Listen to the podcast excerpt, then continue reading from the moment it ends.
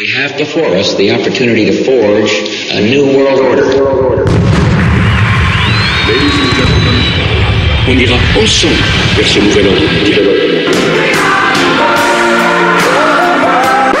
Am Israël Chai.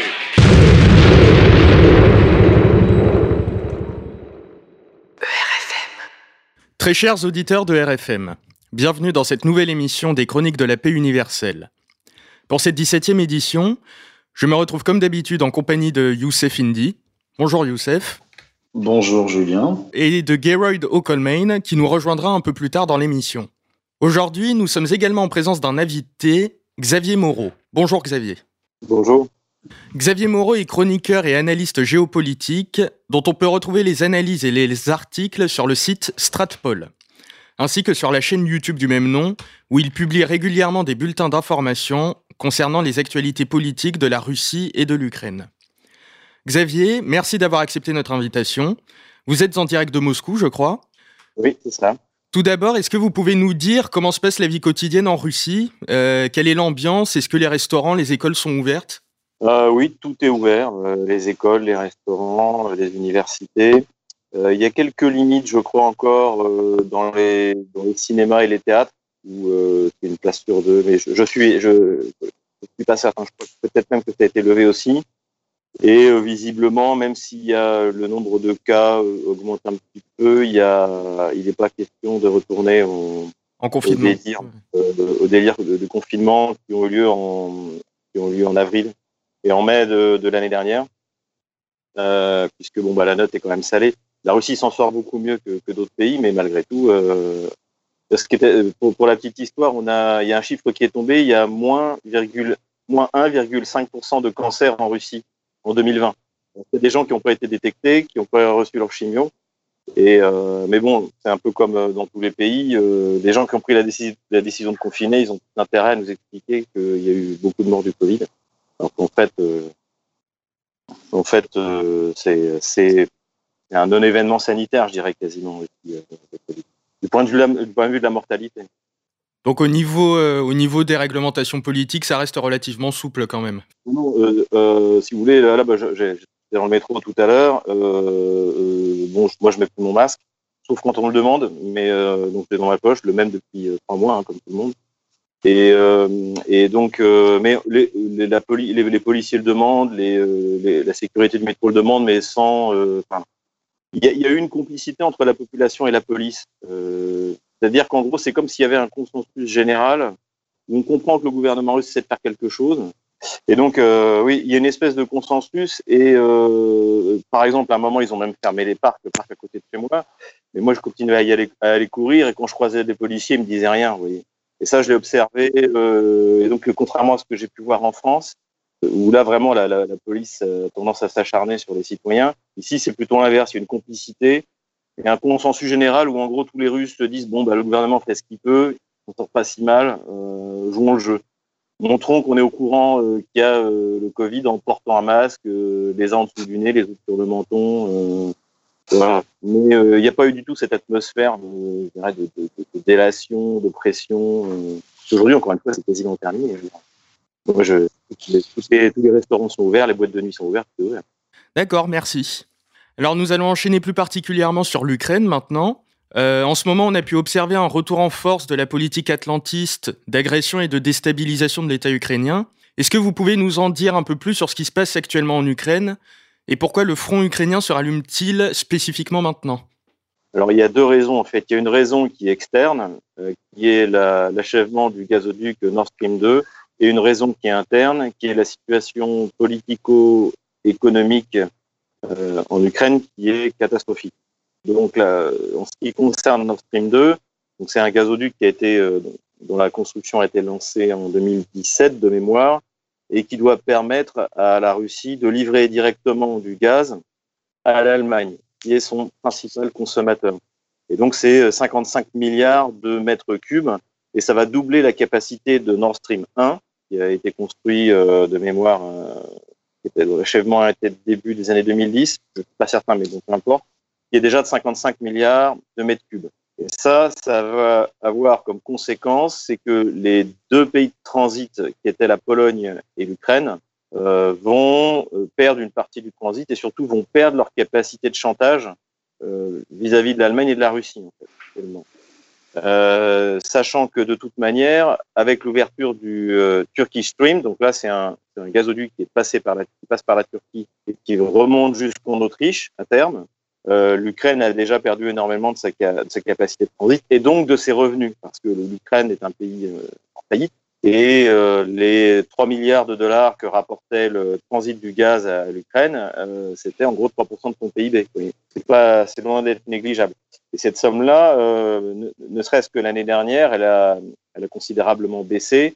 Et cette année, ça va être, euh, ça va être, ça va être euh, peut-être un milliard, un milliard et demi. Euh, donc c'est, donc pour l'Ukraine, c'est à la fois une perte financière et c'est c'est surtout une perte de capacité de chantage vis-à-vis de la Russie et vis-à-vis de l'Allemagne. Or l'Allemagne, comme elle a renoncé au nucléaire et qu'elle a bien compris que c'était pas avec des panneaux solaires et des éoliennes qu'elle allait fournir l'énergie à son industrie, euh, bah, en gros, elle utilise du charbon, mais avec euh, l'opération Sauvons la planète euh, du CO2, il s'est obligé de se rabattre sur quelque chose de moins polluant et d'énergie et d'énergétiquement plus efficace, qui est le gaz. Et les réserves de gaz en Europe, c'est essentiellement du gaz russe. Pourquoi? Parce que le, gaz, vous venez ordre d'idée, par exemple la Norvège, qui est un gros fournisseur de gaz, fournit 30 milliards de mètres cubes par an. Euh, mais ils ont atteint leur pic gazier il y a quelques années, donc ça, ne produira pas plus. Euh, L'Algérie, c'est pareil. Et, euh, a priori, ils cherchent, mais ils n'ont toujours pas trouvé de, de, nouveaux champs gaziers, de nouvelles réserves gazières. Donc à terme, d'ailleurs, c'est un autre sujet, mais ça, provoquera une crise grave en Algérie, je pense. Euh, dans, quelques années, la production de gaz va baisser et puis pour finir s'arrêter. Donc les seules réserves de gaz soit exploité, soit même non encore exploité. Vous avez euh, notamment dans le nord la poche de Stockman, qui est une énorme réserve de gaz qui n'a même pas encore commencé à être exploitée. C'est la Russie. Donc aujourd'hui, la Russie livre 40% du gaz euh, à l'Europe, mais à terme, ça sera sans doute 60, ça peut même monter euh, à 80. Et surtout, comme c'est un gaz qui passe par des, par des tuyaux, par le gazoduc, euh, c'est stable parce que quand vous avez, quand vous livrez maintenant du gaz par euh, euh liquéfié, en fait, c'est comme le pétrole. Le bateau, il part à une destination et il finit à une autre. ce qui fait que notamment, puisque les Russes aussi exploitent du gaz euh, liquéfié, une des premières cargaisons de gaz, c'était il y a deux ans, elle a fini aux États-Unis. Dix ans doivent nous fournir le gaz pour remplacer le gaz russe. Mais parce que justement, bah, il y a de la spéculation sur, le, ces, livraisons de gaz. Et l'avantage du gazoduc, c'est qu'en fait, vous savez exactement euh, combien vous allez recevoir de gaz, à quel prix, et donc c'est euh, extrêmement stable. Et l'Allemagne, de toute manière, ne peut pas se permettre d'être dépendant du transit ukrainien, d'autant plus que euh, les tuyaux ukrainiens qui datent de l'Union soviétique ne sont pas entretenus. La plupart de l'argent est volé, détourné, euh, notamment Amos Hochstein, qui vient d'être, va être nommé par euh, Joe Biden pour essayer de faire annuler le, le, gazoduc Nord Stream 2. Euh, il était avant au conseil de surveillance de la société Naftogaz, la société ukrainienne, qui en fait achète du gaz russe, mais sans l'acheter directement, en disant, en achetant à la Slovaquie, je crois, euh, essentiellement, c'est-à-dire qu'ils appellent ça le reverse. Donc ils disent oui, non, nous c'est fini, on n'achète plus de gaz russe. En fait, ils, achètent du gaz russe, mais ils le payent à une société en Slovaquie. Et donc pourquoi? Parce qu'il y a des gens qui se, prennent euh, rincent sur, le, transfert, puisque du coup l'Ukraine paye son gaz russe plus cher, puisqu'il paye l'intermédiaire slovaque. Et à mon avis, euh, Amos il est, euh, il est bien au courant de, de, de ça. Et je ne serais pas étonné que, euh, comme le fils de Joe Biden, il ait, euh, il ait profité largement de, de, de, de l'industrie gazière, euh, en tout cas de transit gazier euh, ukrainien.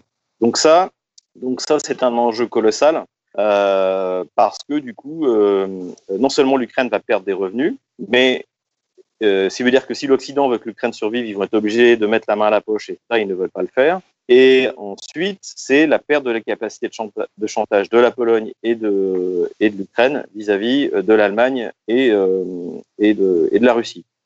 Ça, c'est la cause externe.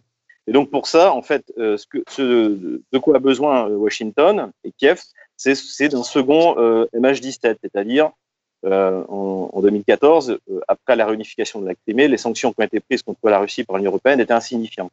Ça faisait rigoler tout le monde ici. donc il a fallu, c'est pour ça, bon, j'ai publié là-dessus, je pense que la destruction du MH17 a été délibérée pour forcer les États européens à prendre des sanctions qui soient sérieuses contre la Russie. Et ça, euh, d'ailleurs même Joe Biden le raconte hein, dans, la vidéo que vous pouvez trouver sur Internet, celle où il traite, comment dirais-je, le procureur ukrainien qui s'est attaqué à la société pour laquelle travaille son fils, le fils de... Voilà.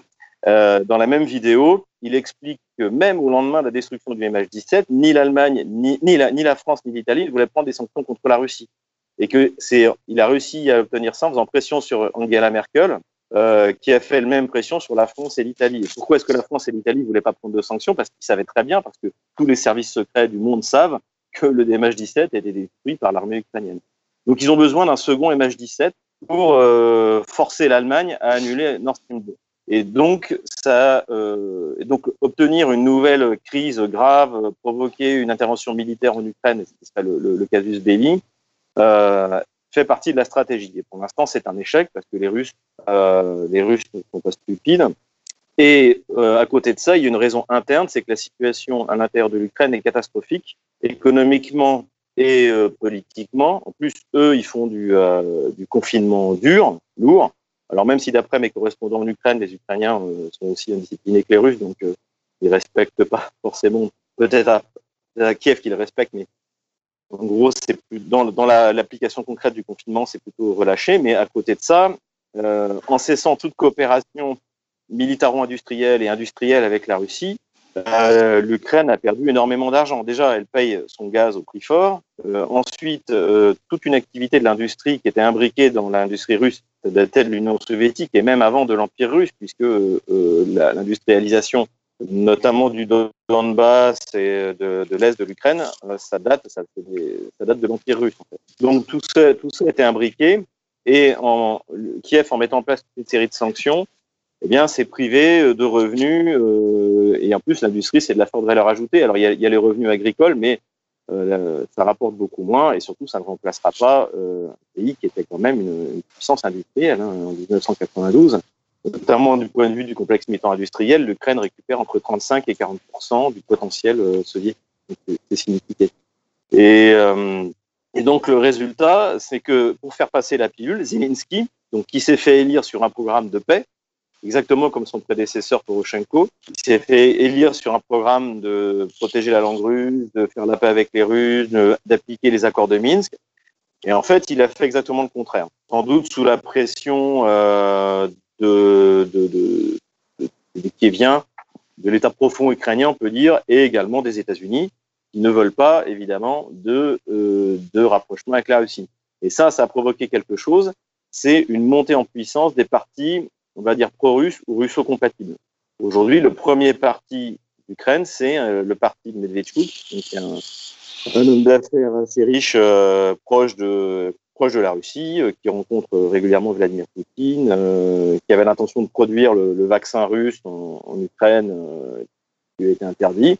Et, et donc, officiellement, il est à 28% dans les sondages. Ça veut dire qu'il peut rajouter facilement allez, on va dire jusqu'à 35%. Il y a un autre parti également qui est en train de monter, qui est parti d'un blogueur qui s'appelle Anatoly Chari, également russo-compatible, qui est assez brillant euh, sur Internet, qui euh, l'origine est un journaliste et qui en fait a des 3 millions et demi de, de, personnes qui le suivent sur Internet et qui du coup a monté un pari, un parti qui s'appelle la bulle rouge, parce que Chari ça veut dire la bulle en, russe. Et lui également, il est en train de, de, surtout dans la jeunesse, il a beaucoup de militants il est réfugié en Espagne d'ailleurs parce qu'il est, menacé par le, les services ukrainiens. Et donc, euh, donc tous ces gens-là en plus sont sous sanction, c'est-à-dire que l'Ukraine a inventé, Kiev a inventé un, un, une pratique qui consiste à mettre sous sanction ses propres citoyens, sans jugement, sans euh, juste par déclaration du, euh, des services secrets ukrainiens intérieurs, le SBU.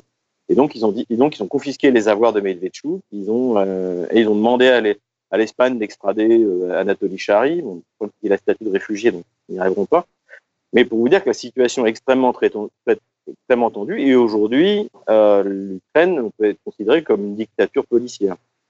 Et donc, euh, en fait, est dans une situation où euh, Zelensky a besoin d'une rupture pour essayer de remonter dans les sondages et de contrôler par la police, par les services secrets, le pays. Et, pour lui, c'est justement de faire monter la tension dans le Donbass, ce qu'il espère lui permettrait de sortir des accords de Minsk. Pourquoi? Parce que les accords de Minsk, donc, qui ont été signés en février 2015 suite à la défaite militaire de l'Ukraine face aux républiques autoproclamées, euh, eh bien, ces, accords euh, sont très contraignants pour l'Ukraine sur l'aspect fédéralisateur de, du, pays, donc qui va devenir une fédération, l'autonomie qui doit être donnée au Donbass, euh, c'est-à-dire la République populaire de Lugansk et de Donetsk, et, et ce qui fait qu'en fait c'est un traité en quelque sorte entre Kiev et Lugansk et Donetsk, dont la Russie n'est que le témoin, ainsi que l'OSCE, et dont la France et l'Allemagne, sans, avoir été co-signataires, sont euh, garants pour le côté ukrainien. Mais la Russie n'est pas acteur dans les accords de Minsk. Ça ne concerne que euh, euh, Donetsk, Lugansk et Kiev. Et ça, évidemment, pour Kiev, c'est un gros problème depuis le début, parce que ça veut dire que la Russie n'est pas partie prenante de la guerre, n'est pas un acteur de la guerre, et que, et surtout, ça veut dire que s'ils ont signé ça, c'est qu'ils ont perdu la guerre. Dans la propagande ukrainienne, ils n'ont pas perdu la guerre. Et donc, euh, et le problème aussi pour Kiev, c'est que ces accords de Minsk ont été validés par une décision du Conseil de sécurité de l'ONU, qui a force de loi. Et ce qui fait que les membres du Conseil de sécurité de l'ONU, si Kiev n'applique pas les accords de Minsk, ont comme devoir de les faire appliquer, compris, euh, pourquoi pas, militairement. Donc, euh, donc en fait, c'est pour ça qu'officiellement, tout le monde dit il faut respecter les accords de Minsk, et même, et donc l'Union européenne dit euh, on lèvera les sanctions contre la Russie quand la Russie respectera les accords de Minsk, alors que la Russie n'est pas concernée par les accords de Minsk. Vous pouvez télécharger le document des accords. Vous avez, euh, par exemple, les signateurs, c'était le représentant de l'Ukraine, c'était l'ancien président Kuchma de mémoire. Vous avez le, les, c'était les chefs des républiques euh, de Lugansk et de Donetsk. Et à côté de ça, vous avez l'ambassadeur de, de, de Russie euh, à Minsk, là où ça a été signé, et l'ambassadeur de l'OSCE. Donc c'est pas, il n'y a pas de représentant officiel de la Russie. C'est, c'est vraiment un accord entre Kiev, Lugansk et voilà. Et donc Zelensky voudrait sortir de ça. Washington voudrait sortir de ça en revenant dans ce qu'il appelle le format Normandie. Le format Normandie, c'est la rencontre entre les quatre présidents allemands, français, kieviens et euh, russes. Et donc ça le met, ça le mettrait au niveau de, Vladimir Poutine et ça montrerait qu'en fait la résolution du conflit ne passe pas que le conflit n'est pas une guerre civile et ça passe pas par une négociation entre Kiev, euh, Lugansk et, Donetsk, mais une négociation entre Kiev et Moscou. Et ça, évidemment, euh, la, Russie en a bien compris. Et donc, évidemment, la Russie voit le, voit le coup arriver. Et ensuite, il y a une réunion de ce format Normandie. La Russie a accepté de jouer de jeu à la fin de l'année 2019, dans laquelle l'Ukraine s'est engagée à commencer à appliquer les accords de Minsk, à faire un cessez-le-feu qui a duré un certain temps et à échanger les prisonniers, tous contre tous, conformément aux accords de Minsk. Et en fait, euh, il y a eu un cessez-le-feu et puis ça s'est arrêté là. Et, euh, et donc depuis, euh, Poutine refuse de, cette rencontre au Samba Normandie tant que Kiev n'aura pas fait, accompli les engagements qui ont été pris à la fin de l'année 2019. Voilà. Aujourd'hui, la balle est dans le camp de l'Allemagne et de, la France. Et visiblement, vu les déclarations d'Emmanuel Macron, euh, ils sont pas prêts de faire pression sur Kiev. Et de toute manière, ce qui est clair, c'est que euh, ce sont les États-Unis qui sont aux commandes et que euh, la, France suit parce qu'enfin Joe Biden est de retour, la démocratie va être sauvée, euh, etc. Et l'Allemagne, elle, ce qui l'intéresse, c'est Nord Stream 2. Donc, en gros, elle fait des déclarations, mais elle n'en pense pas moins. Voilà, en gros, on en est. Voilà, euh, c'était un peu long, mais voilà pourquoi le, les, choses sont reparties en Ukraine. Mais à mon avis, ça n'ira pas tellement plus loin parce que l'Ukraine n'a pas les moyens de l'emporter militairement. Merci Xavier. Euh, euh, J'ai une autre question pour vous. Dans l'agenda néoconservateur, les attaques qui sont exercées contre l'Ukraine servent principalement à déstabiliser la Russie. Euh, ces attaques, cette guerre qui est menée n'est plus une guerre traditionnelle avec un champ de bataille et deux armées qui se font face, mais d'après la terminaison de Lucien Cerise, une guerre hybride qui est menée sur, plusieurs, fronts avec différents moyens d'action, avec des nuées, des groupes extrémistes qui sont financés d'un peu partout. Et parmi ces moyens d'action, il y a essentiellement la communication, c'est-à-dire la construction de l'image de l'ennemi pour le décrédibiliser, pour légitimer les attaques qu'on effectue contre lui. Et concernant la Russie, l'affaire Navalny fait partie de ses moyens d'agression par les médias, par la communication et par l'idéologie. Elle est employée dans les médias français pour décrédibiliser l'image de la Russie, et spécialement de Poutine, en le présentant comme un monarque totalitaire, dictatorial, qui rappelle les heures les plus sombres, et j'en passe. Est-ce que vous pouvez nous renseigner un peu plus sur l'affaire Navalny et sur euh, ce personnage Qui est-il? Alors Navalny, en fait, contrairement à ce qu'on raconte euh, dans les médias, euh, les médias occidentaux et notamment français, c'est pas c'est pas quelqu'un de neuf dans la vie politique. Il fait partie de cette génération des années 2000 et je dirais même mentalement, il est même la génération des années 90, c'est-à-dire une génération d'hommes politiques pour lequel la politique est un moyen de s'enrichir. Et euh, avant qu'il passe une année à Yale, où là tout d'un coup il a eu la révélation de la lutte contre, euh, contre la corruption, il était conseiller du gouverneur de Kirov, la ville de Kirov, Monsieur Belich, et, euh, et c'est là où il a commencé à tromper dans des affaires de corruption, notamment sur la, la, le détournement euh, des, des, bénéfices d'une Syrie qui s'appelle Kirov Lies. Lies, c'est le bois, c'est le bois en, en russe, euh, mais également une privatisation d'une usine d'alcool. J'avais fait une vidéo à l'époque là-dessus. Euh, et surtout, il a fait sans complicité avec Maria Gaïdar. Donc, Maria Gaïdar, c'est euh, la, fille d'un réformateur euh, libéral des années 90 qui a, qui a en partie responsable de la ruine des années 90 en, en faisant ce qu'on a appelé la thérapie de choc. En gros, c'est les réformes brutales ultralibérales de l'école de Chicago, appliquées au début des années 90 en Russie. Et donc, et ensuite, Maria Gaïdar donc, et, Navalny ont été mêlé dans des affaires de corruption de la ville de Kirov. C'est à ce moment-là que Navalny part euh, à Yale pour un an, où là où il est en fait il est recruté tout simplement pour, devenir un, libéral, comme on les appelle ici, visiblement par les services secrets américains. Maintenant, c'est quasiment certain, et surtout à mon avis les services secrets anglais qui sont derrière. Euh, et Maria Gaïdar, elle, va avoir une, une, une carrière politique assez intéressante, c'est qu'elle part en Ukraine, elle euh, renonce à la citoyenneté russe et elle prend la citoyenneté euh, ukrainienne pour devenir l'assistante de Saakashvili, le l'ancien président géorgien, euh, celui qui a mangé sa cravate en 2008. Euh, donc en fait, ces espèces de, le, les États-Unis ont, ont, créé une espèce de, de classe de libérales et de politiciens qui peuvent fonctionner dans tous les pays où arrivent les révolutions colorées. On a vu ça également avec l'ex-femme de Glucksmann, euh, dont je, le nom euh, mémoire me trahit, euh, mais qui a été euh, ministre de l'Intérieur en Géorgie et qui ensuite est passé ministre de l'Intérieur adjoint en Ukraine. Et si demain vous avez une réunion colorée qui réussit, je ne sais pas, en Biélorussie ou en Arménie, vous pouvez très bien voir arriver Maria Gaïdar, euh, l'ex-femme de Glucksmann. Euh, c'est cette espèce de, classe. De... Alors maintenant, bon, comme il n'y a, a, plus beaucoup de réussites de révolutions colorées, ils sont tous un peu en train de s'entasser dans les mêmes pays. Euh, ou alors d'aller enseigner dans des, dans des facultés, c'est ce qu'on proposait à Saakashvili aux États-Unis, mais bon, c'est plutôt ennuyeux pour eux.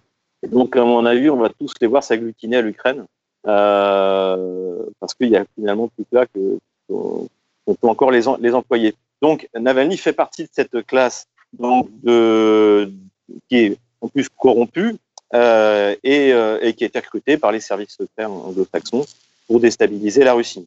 Euh, on ne peut pas dire que ça ait très bien marché. Euh, tout d'abord, euh, le problème de Navalny, c'est que dans la période où il a été escroc, il a escroqué une société française. son frère était employé de la Poste et il a utilisé son, il a utilisé son, son poste pour inciter euh, Yves Rocher à utiliser les services d'une société privée dont l'actionnariat était basé à Chypre euh, pour euh, en fait, euh, vendre les services de la Poste. C'est comme si vous, vous êtes employé de Poste en France et vous dites à un gros client de la Poste française qui livre des produits en disant bah, ce serait quand même bien si vous travaillez avec telle société euh, privée qui va emballer les paquets. C'est ce qu'a fait Damaldi. Et donc pour ça, il a été condamné. Et c'est pour ça qu'il est en prison aujourd'hui. C'est pas du tout, euh, c'est pas Hervé Rissen. Hein. Il n'est pas, il pas, euh, il pas condamné parce qu'il a publié un bouquin. Euh, D'ailleurs, il serait bien incapable d'en écrire à mon avis, euh, parce que, mais parce que euh, c'est un escroc. Et euh, à côté de ça, en plus, c'est un mauvais investissement parce qu'il est mauvais. C'est ce que je disais dans une de mes vidéos. Navalny est un lecteur de compteurs. dès qu'il est en débat ou même en interview avec quelqu'un en face de lui, c'est la catastrophe Il a été interviewé le moment où il voulait être candidat aux, dernières présidentielles par Ksenia Sobchak. Ksenia Sobchak, c'est également une libérale euh, qui lui était très favorable, euh, euh qui, euh, qui n'était pas du tout une adversaire. Et elle, elle l'a ridiculisé malgré elle. Par exemple, il a, elle lui a demandé, mais euh, par exemple, vous voulez doubler le, le, le budget de la, de la, santé, mais à, à combien on en est aujourd'hui? Et Navalny était incapable de, de répondre à la question, incapable. Et donc c'était, il s'est ridiculisé et c'était pas que ça. Il a fait un débat contre un nationaliste qui s'appelle Strelkov, qui était très actif dans le Donbass, qui, a, qui s'est battu pour Slaviansk. Il s'est fait, pareil, laminer. Euh, donc en fait, aujourd'hui, il refuse les débats il, il, et il ne, ne, ne donne des interviews que dans, euh, des médias euh, où il est sûr que il sera pas, euh, sera pas trop difficile. Et, euh, parce qu'il n'est pas bon en fait, il n'est pas bon. Et on le voit très bien, on le voit très bien d'ailleurs dès qu'il est pris, euh, la manière dont il se comporte dans les, dans différents tribunaux, euh, il euh, il se contrôle pas, et puis c'est quelqu'un qui n'a pas de formation politique. C'est une espèce de, je sais pas, de, Daniel Obono euh, russe. C'est vraiment, c'est le niveau zéro, hein, c'est le Castaner, hein, ce niveau-là. Et donc, euh, donc c'est le niveau, euh, c'est le niveau zéro. Et donc forcément, ça n'a pas fonctionné. Tout simplement, ça n'a pas fonctionné. Et, et, je pense que les Russes, en revanche, ont très tôt compris, j'en suis même certain, puisqu'ils ont même publié, le FSB a publié une vidéo où on voit le numéro 2 de Navalny en discussion avec le premier secrétaire de l'ambassade d'Angleterre en 2009, où il lui demande 2 millions de dollars, je crois. Il lui demande de l'argent, même 20 millions de dollars. Il lui demande de l'argent et, euh, et, il dit, voilà, si jamais, euh, si, euh, 2011, 2010, peu importe, euh, et si jamais on prend le pouvoir, euh, on ouvrira le, le pays euh, aux hommes d'affaires qui accepteront de, qui auront accepté de nous financer, etc., etc.. Et tout ça, tout ça maintenant est filmé, vous le trouvez. Hein, et ce, donc ce numéro 2 à l'époque, le numéro 2 de l'époque, est, aujourd'hui à Londres, réfugié à Londres. Euh, et donc, en fait, je pense que les Russes ont laissé Navalny. Euh, la question, c'était pas pourquoi Navalny, euh, est, est en prison aujourd'hui, c'est pourquoi est-ce qu'il n'était pas plus tôt avec toutes les affaires qu'il a sur le dos. Et je pense que tout simplement le FSB a déroulé la plotte pour savoir qui étaient les traîtres, qui payait qui, euh, qui, était, qui étaient les réseaux de financement. Et là maintenant, ils ont sonné la fin de la récréation. Le, le soi-disant fonds de lutte contre la corruption va être euh, euh, en quelque sorte euh, désigné. Enfin, le, le, le, parquet russe a demandé à ce que ce fonds soit désigné comme extrémiste. Euh, l'économiste en service euh, nous expliquait que le, Covid allait ruiner la Russie au mois de mars il y a un an vient, vient de faire ses bagages et de partir. Bon, ce sera sans doute les Pays-Baltes ou ou, ou l'Angleterre comme d'habitude. et donc en fait tout système qui a été mis en place par les Anglais essentiellement par Bellingcat est en train de s'écrouler en Russie parce que le, FSB a sifflé la fin de la récréation. Et je pense pas que les libérales ne s'en remettront. Je ne pense pas, en tout cas avant longtemps. Et finalement, on va avoir aussi la vraie opposition à Poutine, qui sont les communistes et les nationalistes. Et donc, aucun des deux ne, veut suivre le modèle occidental. Ce à quoi on assiste, en fait, c'est la fin du modèle occidental. D'accord, merci Xavier. C'est bien loin de l'image qui nous est présentée en France, en tout cas. Euh, en France, on le présente vraiment comme un, comme un dissident emprisonné pour ses idées, alors que c'est un escroc. Alors, euh, ce qu'on peut dire avec euh, l'affaire Navalny, la situation en Ukraine, c'est tout le processus des révolutions colorées, c'est que l'Empire privilégie des moyens d'action qui sont de plus en plus subversifs que la simple intimidation militaire pour mener ses guerres. Il avance en subventionnant des ONG, en subventionnant des personnalités comme Navalny ou des groupes politiques extrémistes dans les pays qu'il cherche à dominer.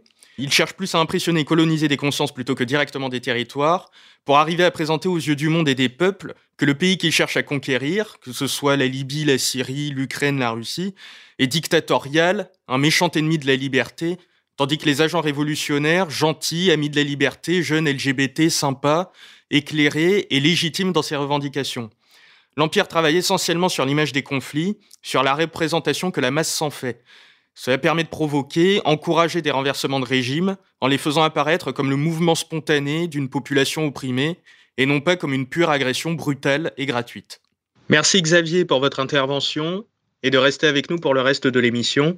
Et je vais maintenant donner la parole à Youssef Indy. Merci pour votre invitation. Youssef, nous allons nous recentrer un peu plus sur la France et sur les actions et les dires d'un éminent personnage politique contemporain, Je veux parler de Jacques Attali.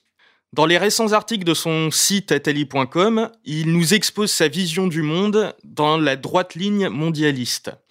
Alors, euh, ça peut sembler au départ assez étonnant. Il se montre extrêmement critique euh, vis-à-vis euh, de la gestion de la crise sanitaire par le gouvernement français, déclarant qu'il enrage du délitement général de la classe politique.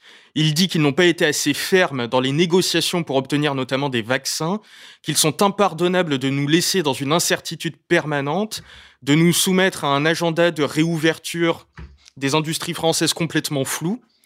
Et je cite, plus généralement, c'est cela qui manque le plus en Europe depuis le début de cette crise.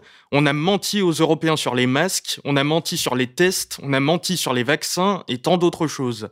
On n'a jamais reconnu s'être trompé, être en retard et avoir menti. Et pourtant personne n'est dupe, et les citoyens sont assez adultes pour entendre la vérité. Plus généralement encore, en laissant s'accumuler des mensonges, en ne reconnaissant pas leurs erreurs, en n'en tirant pas les conséquences, les professionnels de la politique ne doivent pas s'étonner si les électeurs perdent confiance en eux, et si même bientôt ils perdent confiance dans la démocratie.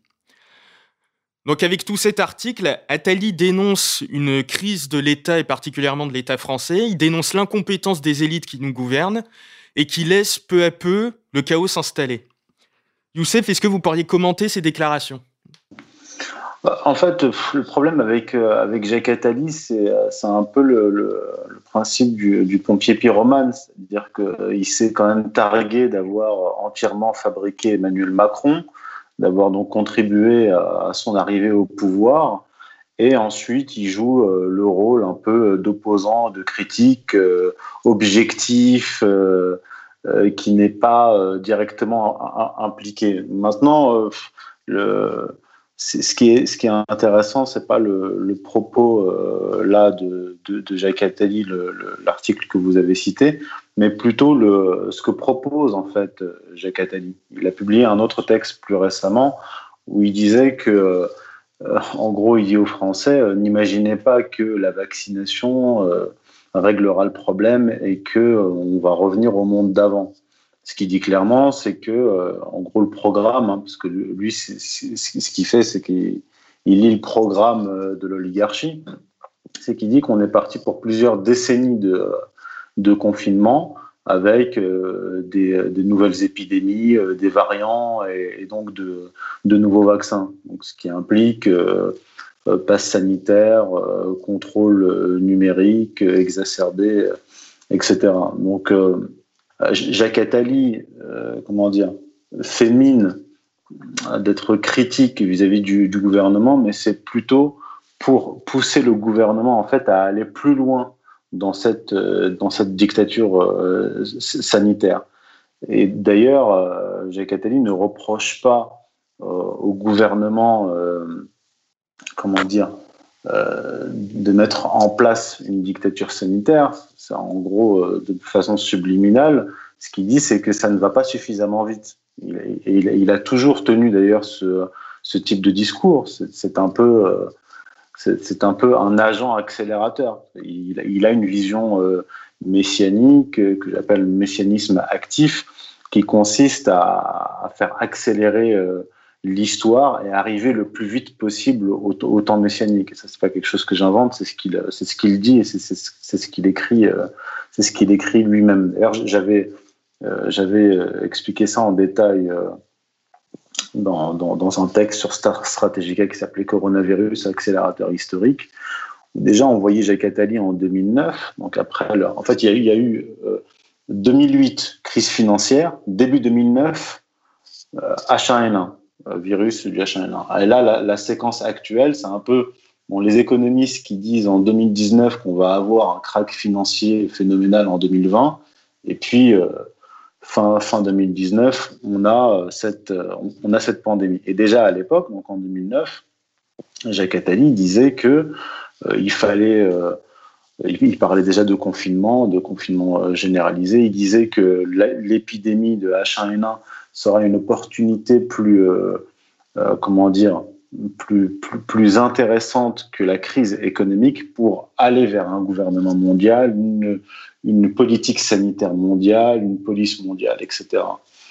Donc voilà en gros ce que je peux dire de d'Atali, mais je pense qu'on va aller un peu plus loin sur le, sur, sur le cas français, parce que c'est plus euh, sur la question justement de, de, l'état, du délitement de, de l'état de droit que j'ai travaillé récemment.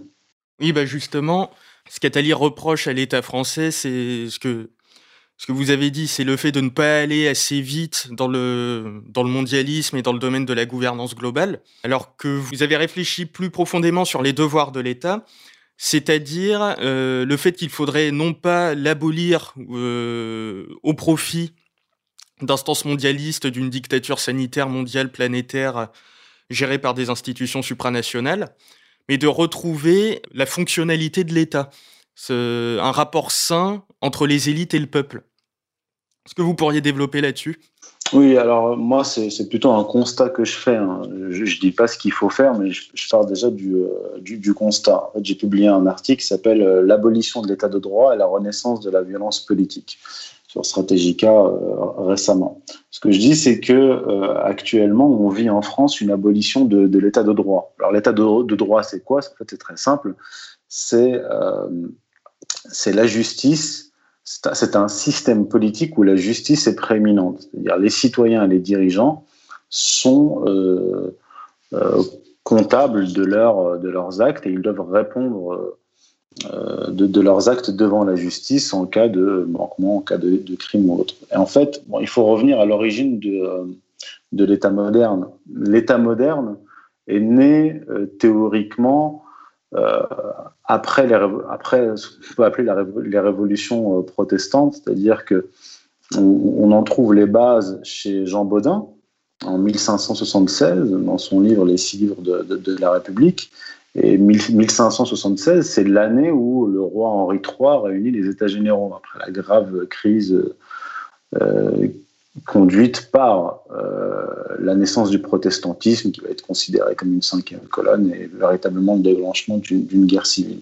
Et à cette époque-là, le, roi était, euh, on, croyait même que la monarchie allait disparaître, il était très affaibli.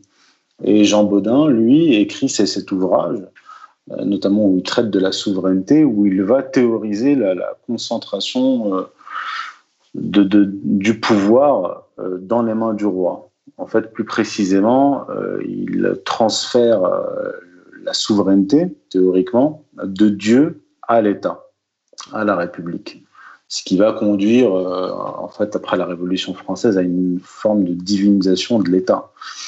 Et en Angleterre, on a Thomas Hobbes qui écrit en 1651 Le Léviathan, son ouvrage majeur, et là, pareil, 1651, c'est la fin de la révolution cromwellienne. Là aussi, guerre civile qui, euh, qui est la résultante d'un mouvement religieux euh, protestant, puritain, euh, voire sur les, sur les marges millénaristes. Et donc on a deux auteurs fondamentaux de, de l'État moderne qui en fait réagissent à une, une, une, crise très grave religieuse et politique qui va conduire à une guerre civile. Et donc la, préoccupation euh, de, ces auteurs, notamment de, Thomas Hobbes, c'est euh, empêcher que cela se reproduise, ou, du moins euh, mettre en place les conditions nécessaires pour empêcher cela.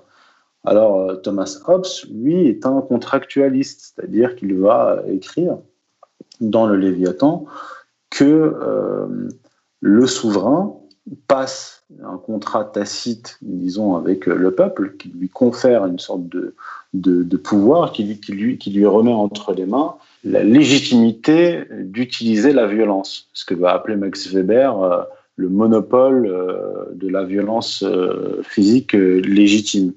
Et en fait, cette violence consiste à protéger le peuple. Ce n'est pas une violence qui est tournée contre le peuple, mais au contraire, c'est par la police, par l'armée, euh, des moyens pour garantir la sécurité du peuple.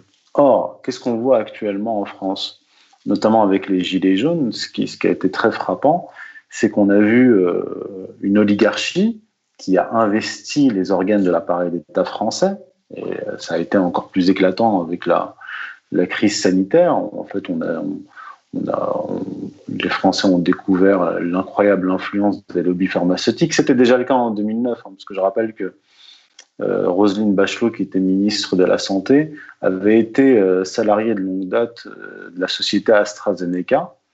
Et c'est en, tant que ministre de la Santé, elle, qui a passé un contrat de plus de 100 millions de doses de vaccins chez AstraZeneca et qu'ils ont dû d'ailleurs euh, finalement détruire euh, euh, et, brûler. Donc on a vu à partir de, la séquence des, Gilets jaunes un pouvoir oligarchique qui, contrôle l'appareil d'État, et Macron est une synthèse, c'est-à-dire que c'est un énarque, un banquier et, un,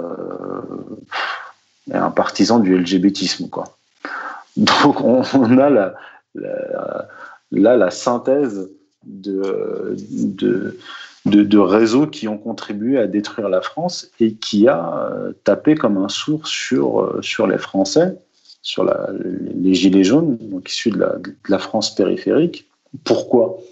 Parce qu'en fait, ils protégeaient les intérêts, des intérêts privés. Donc en fait, on avait un état de droit avec le monopole de la violence physique légitime exercée pour protéger euh, le peuple.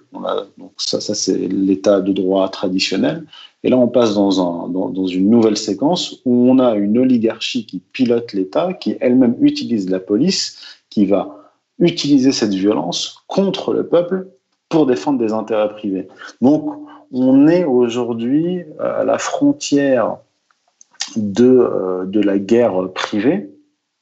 Donc, euh, donc là, on, revient à une, époque antérieure à l'État moderne et de la lutte des classes. C'est pas une véritable lutte des classes, puisque la lutte des classes au sens marxiste, c'est le prolétariat contre la bourgeoisie. Là, on est dans une autre configuration. On est dans, avec les gilets jaunes, euh, les, les, gilets jaunes qui représentent, disons, sociologiquement 60% de la population française, la France périphérique, est soutenu dans les débuts par 80% des Français. Donc on est véritablement dans une, dans une guerre opposant la population française et, euh, et cet État. Euh, et cet État oligarchique qui défend des intérêts privés. Et ce qui, ce qui, ce qui m'a mis aussi la, la puce à l'oreille quant à euh, cet effondrement de, de, de l'état de droit, ça a été la réaction de citoyens et d'associations dès les débuts du confinement, dès le mois de mars 2020, euh, où il y a eu un certain nombre de plaintes qui ont été déposées à la haute cour euh, de la République contre des ministres en, exercice ou les anciens ministres qui étaient en exercice au début de la, crise, comme Agnès Buzyn, euh, Édouard Philippe, puis bah, Véran, Castex. Il y a plus d'une centaine de plaintes qui ont été déposées. Et là, je me suis dit, il est en train de se passer quelque chose, c'est-à-dire que si on prend un peu de hauteur, on peut se dire que la crise des Gilets jaunes a été un premier avertissement du peuple français vis-à-vis du pouvoir. En, gros, le peuple français a bien compris que ce pouvoir ne défendait pas ses intérêts, mais qu'il était en, guerre directe, notamment avec la, politique de destruction dans un premier temps avec euh, la politique de type thatcherienne et réganienne, destruction du, prolétariat, donc des, usines et des ouvriers, puis dans un deuxième temps, euh, destruction des classes moyennes. Donc les Français, instinctivement, même en tant que corps politique, a euh, réagi. Ça, c'était la crise des Gilets jaunes. On a vu la réponse. Ça a été matraque, flashball dans la tête, des gens éborgnés, des Gilets jaunes en prison, etc. Et et avec la, crise sanitaire et le nombre impressionnant de, dépôts de plaintes, je me dis que là, on a affaire à un deuxième avertissement. J'ai déjà un premier avertissement, euh, dépôt de plainte, deuxième avertissement. Pourquoi? Parce que les, Français, comme la plupart des, des peuples occidentaux qui vivent dans des, dans des États modernes depuis plus ou moins euh, longtemps, euh, surtout la France depuis depuis euh, la Révolution française et euh, toute cette tradition bodinienne, obscienne, montesquienne et rousseauiste, font appel en fait à l'état de droit. C'est-à-dire que d'une certaine façon, on peut se dire que les Français, en, déposant des plaintes, ils, envoient un dernier avertissement aux dirigeants politiques. Euh, en revenant à, un élément fondamental que, que j'avais évoqué précédemment, c'est l'état de droit, la justice, qui doit s'appliquer à tous. Et donc, je poursuis mon raisonnement. Si ce n'est pas suivi de fait, si véritablement il n'y a pas de punition frappant les, dirigeants euh, politiques en exercice, notamment durant la crise sanitaire, mais aussi durant la période des Gilets jaunes, eh bien là, on va rentrer dans une nouvelle phase qui sera, je pense, la violence politique, le retour de la violence euh, politique. C'est quelque chose qui, peut être tout à fait, euh, fait légitime, surtout dans une période où ce sont les dirigeants politiques eux-mêmes qui abolissent l'état de droit. Et dans un contexte comme celui-ci, dans un pays comme la France, euh, de, cette tradition euh, montesquienne, on peut s'imaginer qu'il va y avoir un retour de la violence euh, politique venant du, peuple, non pas pour produire une anarchie, mais justement pour restaurer le Léviathan, pour restaurer l'état de droit dont on les a privés. Et je rappelle que la violence politique a été quand même exercée en France par, euh, par des organisations et des réseaux euh, lors de mai 68. Alors, ce n'était pas une violence de type 1789, euh, mais ça a été quand même une violence politique pour faire tomber un, président qui est effectivement tombé.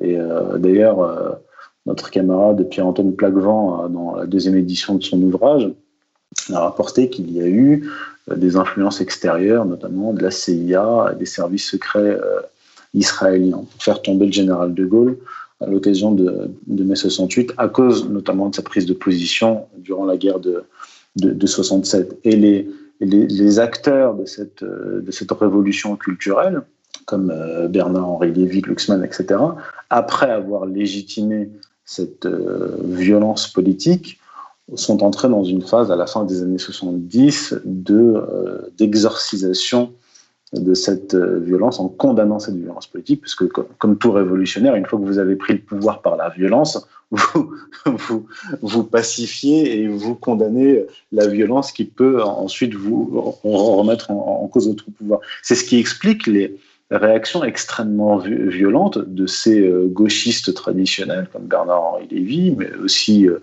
Goupil, etc., vis-à-vis des Gilets jaunes. C'est-à-dire que dès le premier acte, dès le premier acte, 17 hein, novembre, Bernard-Henri Lévy avait déjà euh, senti l'antisémitisme, le fascisme inspirer, inspirer les Gilets jaunes. En fait, il, a, pris peur.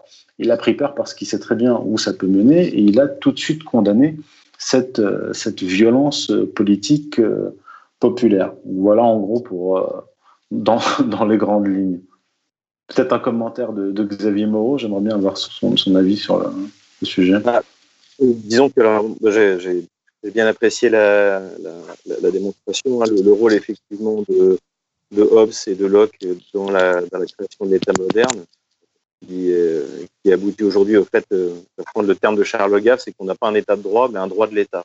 C'est-à-dire que l'État, a tous les droits, euh, y compris celui de, crever les yeux des citoyens. Moi, ce qui, me frappe pour revenir à, à c'est qu'en fait, c'est le décalage entre les, idéologues occidentaux aujourd'hui et la réalité du monde d'aujourd'hui.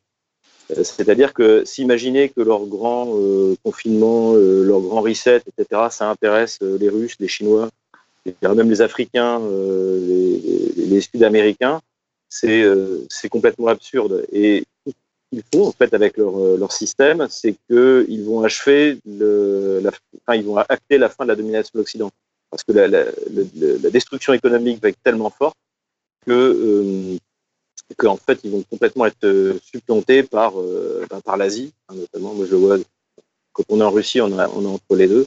Et on voit la, puissance chinoise, même des pays dont on parle moins, mais la, Corée du Sud. Euh, ça, c'est des pays qui vont, euh, vont tirer l'économie de demain. Et je dirais que je comprends même pas à quoi ils jouent, parce que il faut bien qu'ils se rendent compte, c'est que si jamais euh, ils continuent à détruire les, économies occidentales, comme ils le font, mais ils vont se faire laminer et leur, malgré tout, ils tirent leur puissance du fait qu'il y avait une certaine avance économique des pays occidentaux sur les autres et ils sont en train d'enterrer. Qu'est-ce qui, va rester du, pouvoir des élites, mondialistes françaises si l'économie française est détruite? Et, c'est cette espèce de, c'est ça pour moi ce qui est assez paradoxal. D'ailleurs, j'ai pas vraiment la réponse. En fait, ils ou alors ils sont au bout de leur idéologie. Est-ce que Attali se rend compte qu'en continuant comme ça, il est en train simplement de, de couper la, branche sur laquelle les, élites mondialistes sont assises.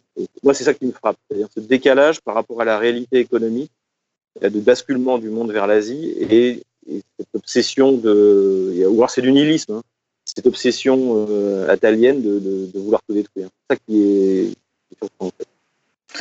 Alors, si on remonte un petit peu euh, le, cours de l'histoire récente, on voit que ce transfert, de, ce transfert économique de l'Occident euh, vers l'Asie a été voulu par le monde anglo-américain. C'est ça qui est sidérant. Euh, je parlais de la politique thatcherienne et, et réganienne.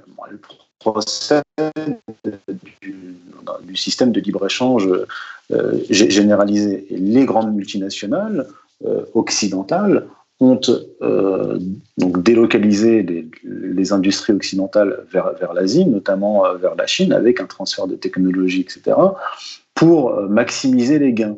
Et là, en fait, on tombe dans une contradiction euh, majeure, c'est-à-dire que, en fait, on, a des multinationales qui ont pris le contrôle des États occidentaux et ça, ça a été très bien expliqué par l'économiste américain James Galbraith, qui a écrit un ouvrage il y a une dizaine d'années qui s'appelle L'État prédateur, dans lequel il explique, alors le titre correspond pas vraiment au, au, contenu du livre, mais il explique en gros qu'à partir de, de la période Reagan, on a eu vraiment une montée en puissance aux États-Unis des multinationales et du système bancaire qui ont pris le contrôle sur, sur, sur l'appareil d'État.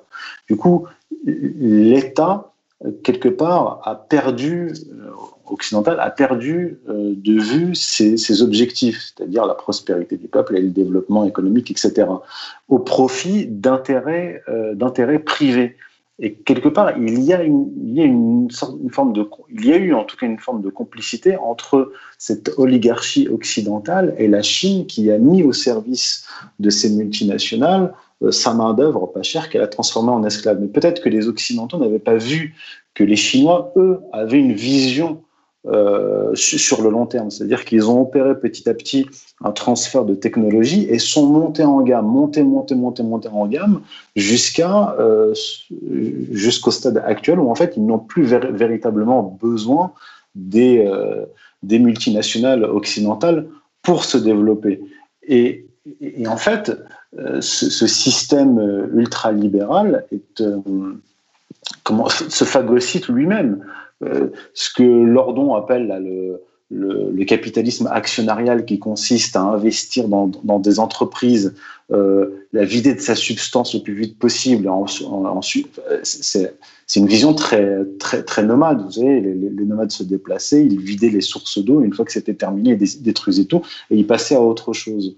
Et le capitalisme occidental en est, en est à ce stade-là, alors que les Chinois, eux, c'est un petit peu le miroir inversé de, de l'Occident, c'est qu'on a un État fort qui pilote euh, la machine euh, capitaliste euh, industrielle avec une vision de développement économique. Et là, l'Occident se retrouve face à cette contradiction.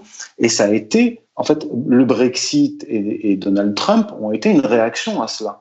C'est en fait une réaction interne du monde anglo-américain qui a créé ce monde de désindustrialisation et d'enrichissement euh, de l'Asie qui a produit une réaction interne qui a été Donald Trump qui a, qui a par sa politique économique, essayé de renverser le cours des choses, c'est-à-dire euh, placer euh, taxes douanières, frapper de, taxes les, produits, les produits chinois, euh, forcer un certain nombre d'entreprises américaines à, rapatrier leurs industries sur le territoire américain, etc.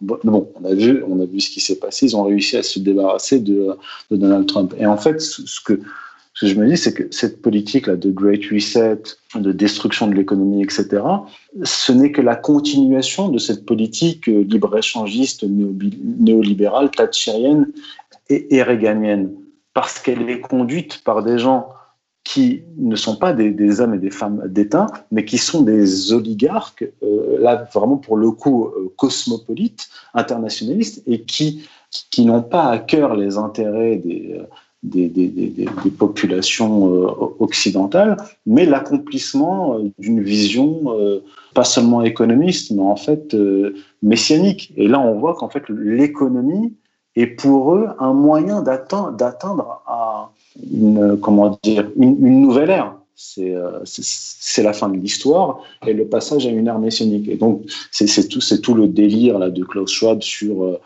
euh, qui, dit en gros qu'on aura que 75% des emplois seront automatisés, etc., etc. Moi, j'ai vu là récemment euh, des développements assez ahurissants euh, de, de, réalité alternative, des, logiciels de réalité alternative qui, ont, qui sont utilisés notamment par, par des industries comme BMW pour augmenter leur c'est en fait c'est une, réplication de, de, de, la réalité qui, qui permet d'anticiper de maximiser les, productions, mais sans avoir besoin d'être humain pour le faire.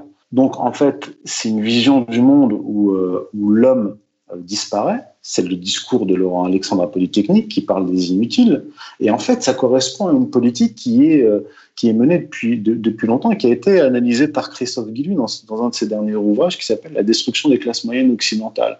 Et en fait, c'est ça c'est destruction du prolétariat des ouvriers, destruction euh, des, classes moyennes, pour tiers-mondiser le monde occidental. Vous savez, comme dans un certain nombre de pays du, tiers-monde, vous avez une masse appauvrie et une toute petite élite ultra riche. Ça ressemble beaucoup aux films de, de science-fiction.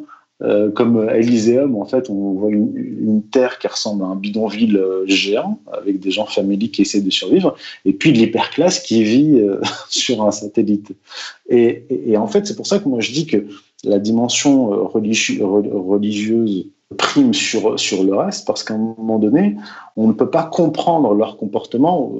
Vous avez évoqué Charles Gave tout, à l'heure, qui lui réfléchit en tant qu'économiste, mais à un moment donné, il faut passer ce, cap matérialiste et économiste et essayer de, comprendre ces élites qui ont, eux, euh, qui ont, elles, une vision messianique de l'histoire, une vision religieuse de, l'histoire, et, même catastrophiste, c'est-à-dire provoquer la catastrophe pour faire s'effondrer l'histoire et passer à autre chose.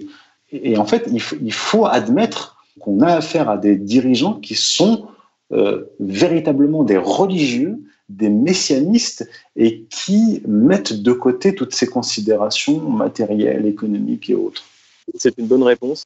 Euh, juste, il y a un point qui est, à mon avis, hyper important, euh, c'est qu'il y a quand même un aspect sur lequel, euh, qu'avait commencé Donald Trump et sur lequel Joe Biden continue, c'est d'essayer de rapatrier la production de semi-conducteurs aux États-Unis. Et pour essayer de, finalement de, de maintenir ce, cet ultime levier vis-à-vis euh, notamment vis-à-vis de l'Europe, euh, mais pas seulement. Et à tel point, puisque donc c'est y a une pression énorme qui est faite sur Taïwan. Aujourd'hui, notamment les, les, les, microprocesseurs de, de, très petite taille, hein, 7 nanomètres et même, et même en dessous, sont fabriqués, je crois, 80% à, à Taïwan et 20% en Corée du Sud. Et le but, c'est de rapatrier toute cette production euh, et de forcer d'ailleurs les Taïwanais à investir aux États-Unis dans des, dans, des usines. bien, les Taïwanais n'ont pas le choix puisque euh, euh Washington est, leur, est le garant de leur sécurité.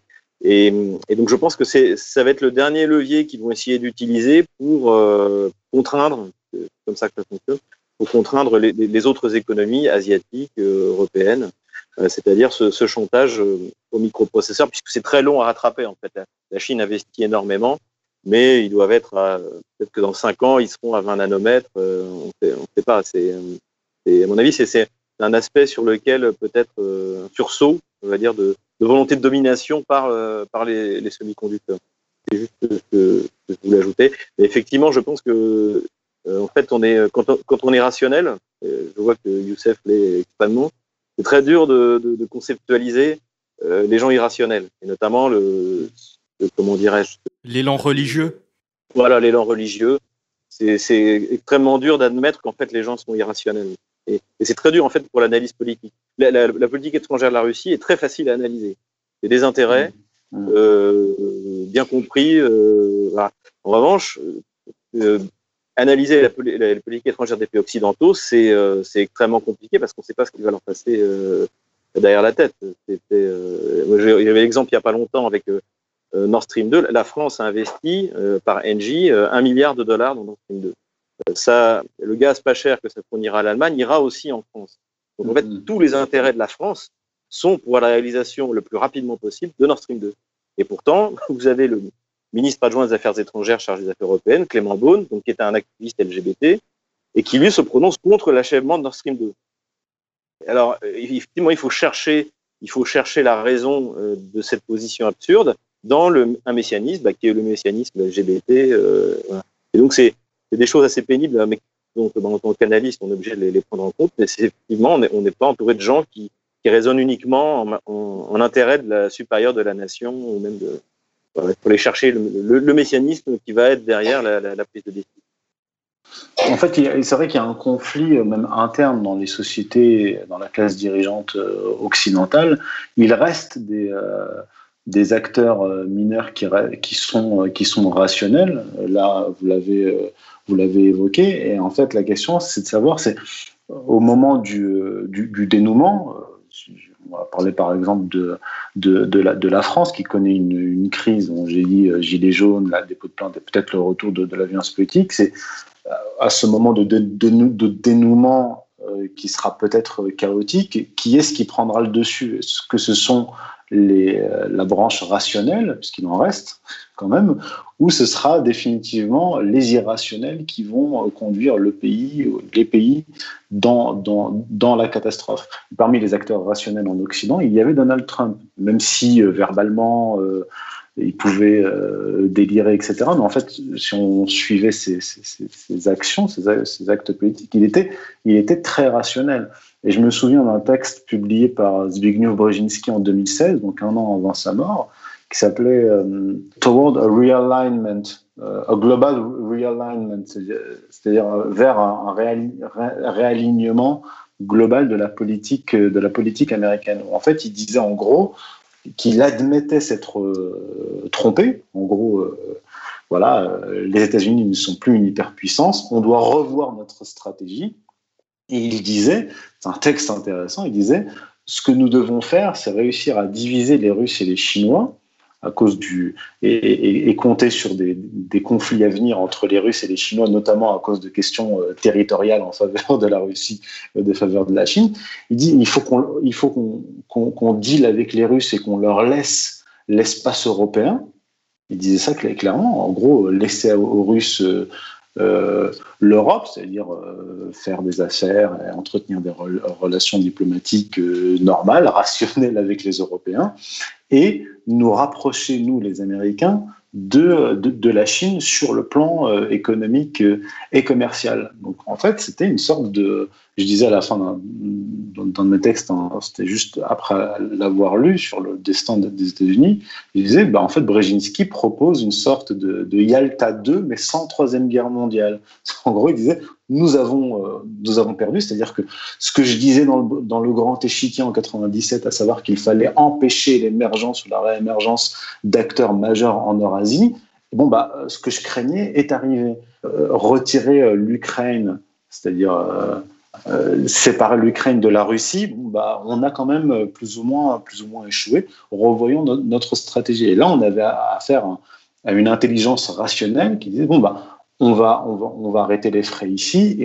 Et, quelque part, c'était un petit peu la politique de, Donald Trump, même si lui, il a été quand même beaucoup plus agressif vis-à-vis de, la, Chine, mais c'était une agressivité d'ordre économique, qui n'était pas du tout d'ordre géopolitique. Et, paradoxalement, on a en, fait un monde anglo-américain qui collabore avec la Chine sur le plan économique, mais qui pratique une géopolitique de contention agressive vis-à-vis de la Chine. Et là, peut-être qu'on va avoir, euh, comment dire, les deux, c'est-à-dire une, politique de, Biden qui va effectivement euh, poursuivre sur la lancée de, de, Trump, parce qu'il doit y avoir quand même des acteurs rationnels à, l'intérieur de l'État profond américain, mais poursuivre cette pression euh, militaire sur, euh, sur, sur, la Chine. Donc, euh, oui, donc pour l'instant, on peut pas, peut pas conclure. On sait, on, sait pas. Mais, mais, on peut dire quand même que les acteurs irrationnels ont beaucoup de pouvoir, beaucoup de, de, leviers, et ils sont extrêmement dangereux. Et, il faudrait que des acteurs, il faudrait que les acteurs rationnels prennent le dessus pour empêcher que ces acteurs irrationnels nous entraînent vers la, catastrophe. Parce qu'il y a eu quand même des déclarations, je sais pas, de Mike Pompeo, etc., complètement délirants. Euh, Mike Pompeo est un évangéliste euh, sioniste qui croit, comme un certain nombre euh, de, de, ces millénaristes, qu'il va y avoir à un moment donné une rapture, c'est-à-dire au moment de l'apocalypse, je parle plutôt de l'Armageddon, l'Armageddon, guerre, mondiale catastrophique, une rapture où ils vont être, eux, surélevés et qu'ils verront le, spectacle vu du ciel. On a affaire à quand même des gens qui sont au cœur des appareils d'État et qui ont cette vision, sans parler du lobby pro-israélien, qui est en partie euh, dirigé par des, messianistes euh, délirants. Euh, Netanyahou en fait partie, plus ou moins, même si, ça reste quand même quelqu'un de, rationnel, et qui cite des passages de la Bible hébraïque à tout bout de champ, notamment à l'ONU, où il parlait de, il citait Josué et, le livre d'Esther. Donc ce sont des gens qui, qui, qui ont un corpus euh, ils ne sont pas complètement fous, ce sont des religieux qui ont un corpus euh, euh, religieux qu'ils suivent, à savoir une partie de, de, la, Bible hébraïque, et ils entendent bien le mettre en application. Et c'est ça le véritable danger actuel et futur. On va peut-être conclure là-dessus. Bah, Youssef, merci pour votre intervention. Merci à vous, merci à Xavier Moreau. Merci Xavier d'être venu. Et nous allons passer à la suite. We have before us the opportunity to forge for ourselves and for future generations a new world order. Pour cette deuxième partie d'émission, je suis en compagnie de Geroyd O'Colmain. Bonjour Geroyd. Bonjour Julien. Alors Geroyd, vous revenez d'Allemagne, je crois. Quelle est l'ambiance de l'autre côté de la frontière au niveau des règles sanitaires? C'est pareil en Allemagne, euh, c'est les mêmes, euh, les mêmes règles, le même régime. Ce qui était intéressant dans, dans, dans la ville où j'étais, c'est que les gens sont très divisés. Donc, on voit les gens qui portent pas le masque à l'extérieur alors qu'ils sont censés le faire. Euh, certains commerces là-bas qui, qui, sont ouverts, il y a des gens qui portent pas le masque. Donc, on voit une division. Il y en a d'autres qui croient euh, on voit aussi des panneaux. Euh, j'ai vu quelques entreprises ou euh, quelques bars fermés où ils mettaient des panneaux disant "Wir wollen arbeiten". Nous voulons travailler. Oui, mais ce qui est ce qui est intéressant, c'est que c'est le même régime partout. C'est le même. voilà, on, est on est déjà dans un, on peut, dire un gouvernement mondial et les mêmes règles, le même régime et les mêmes peurs. Je pense que le peur, c'est la plupart des gens, c'est la, peur de la police, d'être arrêté. Moi, j'ai parlé beaucoup de gens qui, qui, avaient peur de la police, quoi. Oui. Bon, bah, merci. Alors, euh, en ce moment, nous voyons dans les médias officiels une montée de violence dans le Myanmar, donc en Birmanie, un pays d'Asie euh, à côté de la Thaïlande. Alors, on voit dans divers reportages des médias officiels les rixes entre la jeunesse révolutionnaire du pays et le pouvoir dictatorial autoritaire. On nous parle également des Rohingyas qui seraient victimes du pouvoir autoritaire, qui tenteraient d'exercer un génocide contre eux, un peu comme la Chine à l'égard des Ouïghours. Ici, de France, la situation nous paraît très très obscure. Est-ce que vous pouvez nous éclairer un peu plus sur les enjeux réels de ce qui se passe dans ce pays? Myanmar, d'abord, c'est un pays extrêmement compliqué. Euh, tu as plus que 35 ethnies différentes, euh, langues différentes, euh, des minorités importantes. Depuis l'indépendance du pays en 1948, le pays n'a jamais vraiment réussi à unifier toutes ces, tous ces peuples. Et ils étaient euh, confrontés à euh, plusieurs pistes de déstabilisation, notamment les Anglais qui n'ont jamais vraiment relâché après l'indépendance, parce que le Myanmar était une colonie anglaise. C'était une colonie anglaise, mais plutôt gérée par les Indiens, c'est-à-dire les Anglais géraient euh, l'administration. C'était des Anglais. Les Anglais utilisaient le moyen le, mieux régner. Donc il y avait des opportunités de trouver un poste pour les Indiens, de trouver un poste dans l'administration du Myanmar. Donc euh, et pendant la colonisation. Donc, il y a eu euh, cette classe, surtout de la Chatiar, c'était des commerçants euh, assez riches indiens qui endettés les paysans euh, du, Birman pendant la période coloniale. Tout ça aussi a créé un, sentiment de très fort nationaliste et aussi anti-indien. Euh, et qui se traduit aussi dans une hostilité euh, vis-à-vis le peuple, ce qu'on appelle les Rohingyas, qui sont euh, d'origine indienne, qui sont des Bengalais, qui parlent la langue Chittagong la plupart parmi eux, et qui sont ethniquement indiens. Pas seulement eux, parce que c'est beaucoup plus compliqué que ça. Ce qui se passe, par exemple, euh, en, en, Rakhine, dans l'état de Rakhine, euh, surtout depuis euh, les événements de, 2017, c'est il y a des groupes djihadistes qui manipulent la situation là-bas, qui font peur et qui ont commis beaucoup de massacres mais ils blâment les militaires. Donc c'est un système de, des attentats faux drapeaux, un peu comme ce qu'on nous voyons en Syrie, des groupes djihadistes qui viennent de l'extérieur, qui ont un appui euh, important euh, saoudien, des éléments en, en, Saoudie, dans le monde euh, djihadiste international, qui est un monde lié avec des États importants comme la Turquie, par exemple, et l'Organisation mondiale d'islam, euh, et bien évidemment la presse occidentale libérale gauche, surtout, euh, et les organisations des droits de l'homme euh, et les Nations Unies. Donc tu as dans, cette, dans ces conflits beaucoup d'éléments très très compliqués. Ce qu'il faut comprendre, c'est que les Anglais, pour gouverner la Birmanie pendant la période coloniale, importaient des musulmans indiens dans cette région du pays, dans le Rakhine, dans le nord de Rakhine.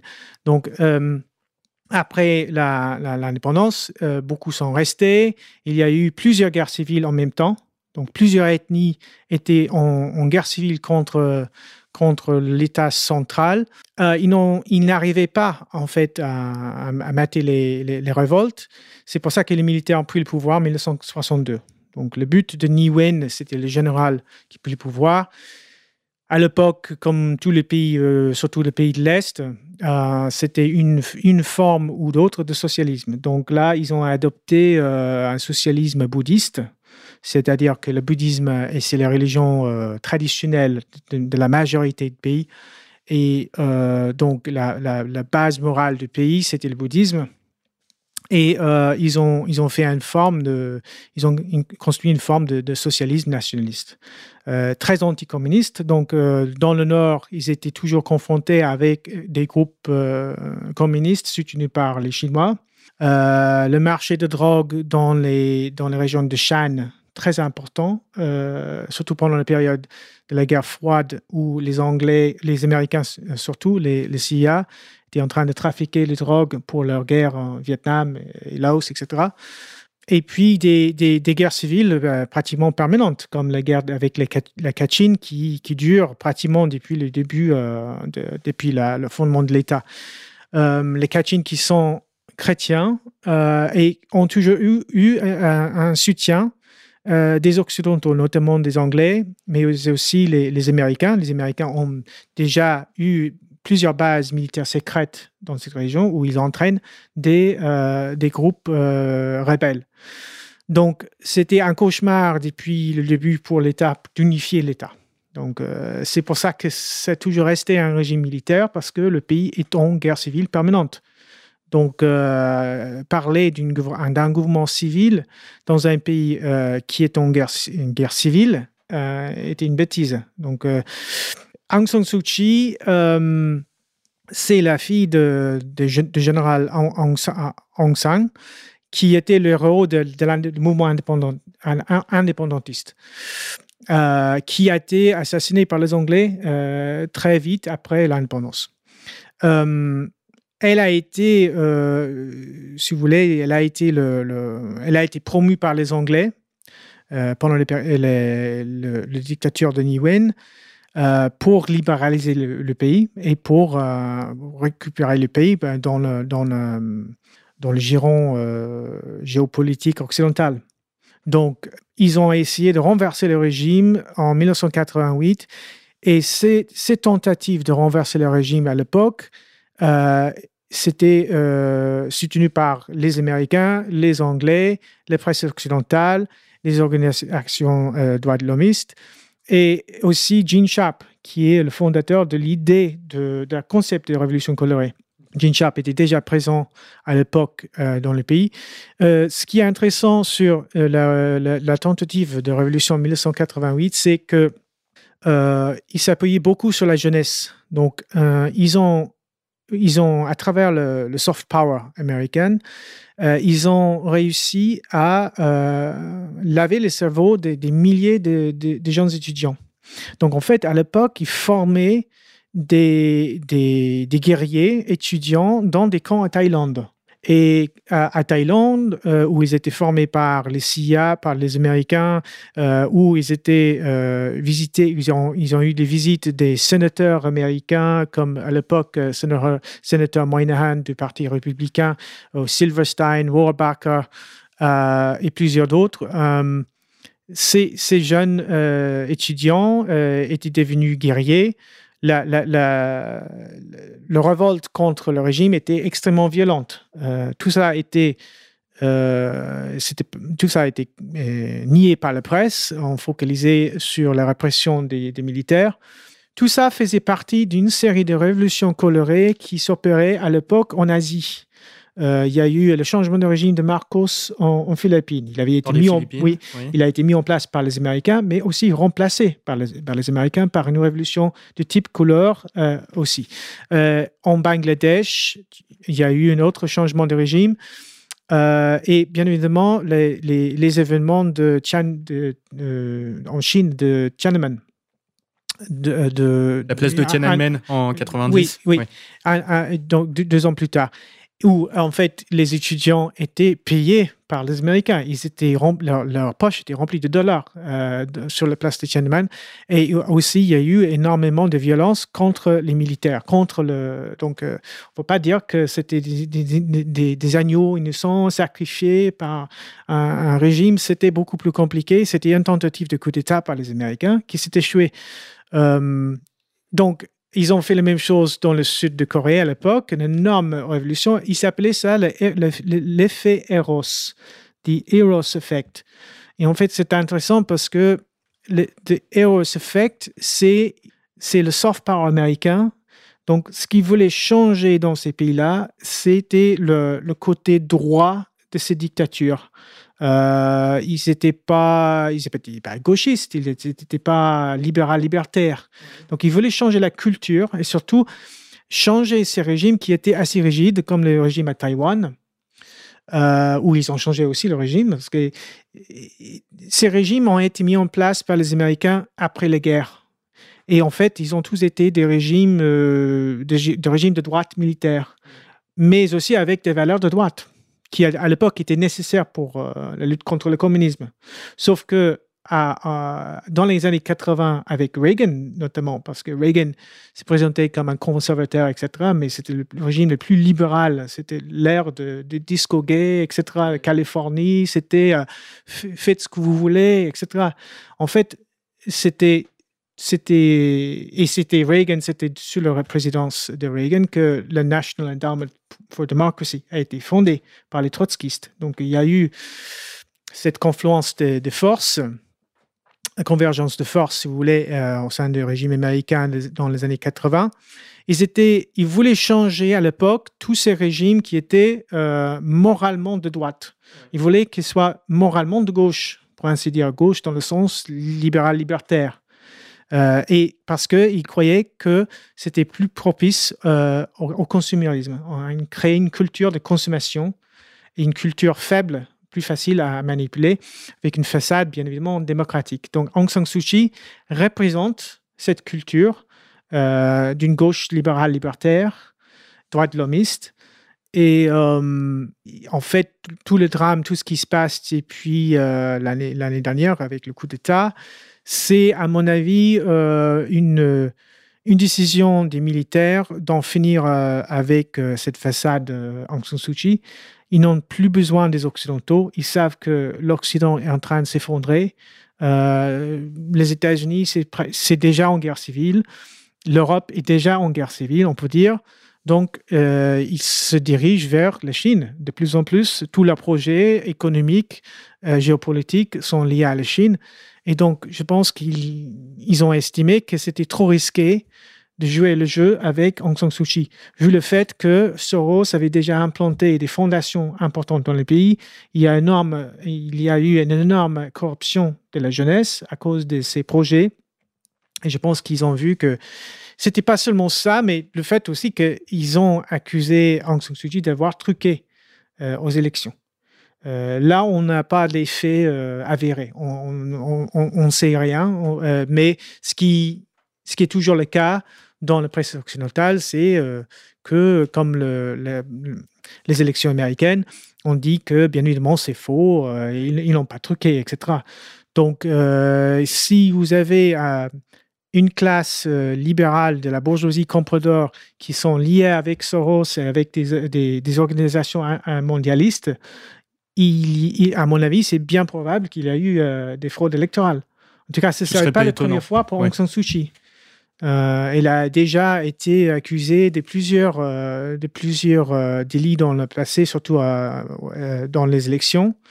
Donc, c'est ça qui se passe là-bas. C'est beaucoup plus compliqué. J'étais là-bas moi-même en 2017 avec Laurent Deforge et nous avons enquêté sur les Rohingyas. Nous avons interviewé euh, des, victimes, en fait, des gens qui ont vu des décapitations. C'était des hindous euh, bengalais, c'est-à-dire on, dirait Rohingya, mais, le, terme, le terme ne veut rien dire en fait, c'est une invention, ce sont des bengalais. Mais nous avons parlé avec quelques bengalais qui, hindous qui ont vu des, euh, des attaques de djihadistes, des décapitations, etc. Donc ils ont commis énormément de crimes, tout ça ignoré par les médias. On blâme tout aux militaires. Euh, le, souci du régime là-bas, c'est la souveraineté. Donc, ils ont dû créer une nouvelle capitale qui s'appelle Naypyidaw pour avoir euh, la sécurité de l'État. Parce que Yangon, c'est euh, c'est trop facile là-bas pour faire un coup d'État. Et donc, ils ont décidé de faire une nouvelle capitale euh, qui s'appelle Naipido. Euh, nous sommes allés là-bas, on a discuté, on a interviewé quelques leaders qui étaient là-bas à l'époque pour discuter avec le gouvernement parce qu'il y a des, plusieurs processus de paix dans le pays. Il faut rappeler que Rohingya, c'était juste une chose, mais ils avaient plusieurs dossiers à régler. J'avais parlé avec les leaders de Kachin à l'époque, je l'avais interviewé. Il était là en train de négocier avec euh, pour avoir la paix. Donc, en fait, ils avaient déjà plusieurs guerres civiles à régler en même temps. Vous imaginez, dans un contexte comme ça, ne pas avoir un régime militaire, à mon avis, c'est impossible. On est obligé d'avoir un régime assez euh, militarisé. C'est la raison pour laquelle le pays n'a jamais été normalisé dans ce sens-là. On ne peut pas parler d'un gouvernement civil dans un pays qui est en guerre civile permanente et où il y a toujours des forces extérieurs en train de manipuler et, soutenir des, minorités. Parmi ces minorités, du coup, vous disiez les Rohingyas en font partie Les Rohingyas, oui, c'est-à-dire les Bengalais musulmans qui, sont, qui, qui résident dans, dans, le nord de Rakhine. Il y, a, il y a des gens qui sont effectivement euh, des Birmans, c'est-à-dire des, des, des Bengalais qui sont des Birmans ou des Rohingyas qui sont des Birmans. Mais tout le drame, tout le problème avec cette, cette partie de, de Rakhine, c'est des groupes djihadistes qui veulent la kosovisation du pays, c'est-à-dire qu'ils veulent que le nord de Rakhine euh, devienne un État indépendant avec un, régime comme euh, un régime islamiste. Et donc euh, ça, c'est soutenu par les islamistes aussi en Bangladesh, euh, c'est soutenu par euh, des islamistes en Pakistan, etc. Après, le rôle de Inter-Services Intelligence, le service secret pakistanais, est, toujours flou parce que euh, nous savons tous que pendant l'islamisation d'Afghanistan dans les années 70, c'était Inter-Services Intelligence qui, gérait le Taliban et le, financement des talibans et, d'Al-Qaïda. Et, qui, ils ont toujours eu des, relations avec ces groupes. Euh, c'est aussi le cas, à mon avis, aujourd'hui, parce que Inter-Services Intelligence, de toute façon, c'est un, une, une extension de MI6. Ça a été créé par eux. Ça a toujours été euh, géré par MI6. Toujours ils ont toujours travaillé avec, euh, avec les Anglais. Et tout ça, c'est c'est un problème pour, pour le gouvernement de Myanmar. C'est un cauchemar vraiment. Mais le pays n'a jamais pu sortir de la guerre civile. Et donc maintenant, encore, ils sont replongés dans une guerre civile. Oui.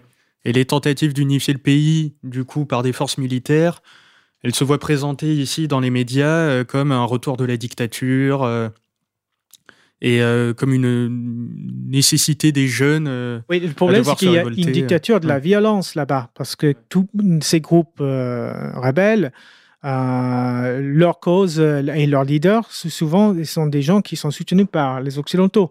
Donc, vous avez par exemple les, les indépendantistes Rakhine euh, c'est très compliqué parce que les, les indépendantistes de Rakhine veulent aussi l'indépendance de Rakhine, l'État Rakhine. D'accord. Mais ils sont.